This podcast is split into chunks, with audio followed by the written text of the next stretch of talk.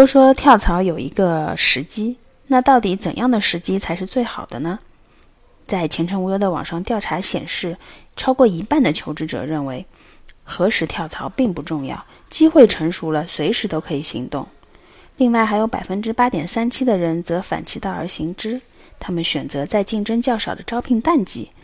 这样的话，其实也是避开了一个求职高峰期。到底什么时间跳，这是因人而异的问题。总体上可以从以下四个点考虑，大家赶紧拿笔记好哦。一、所选行业的发展期或是公司的壮大期。一个新兴的行业有风险，但也有机会。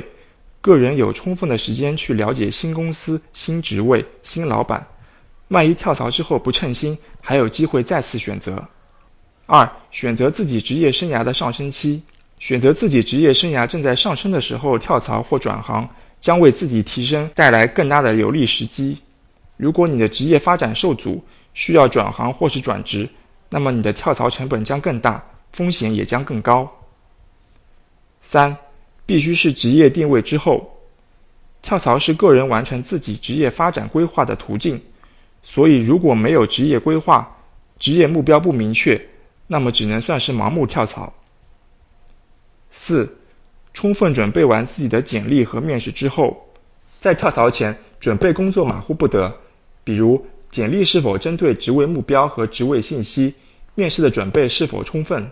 包括有了目标公司后对目标公司的了解等等。最后要提醒大家的是，如果您所在行业是比较特殊的，那么在跳槽前就需要结合行业的季节性来选择跳槽时机。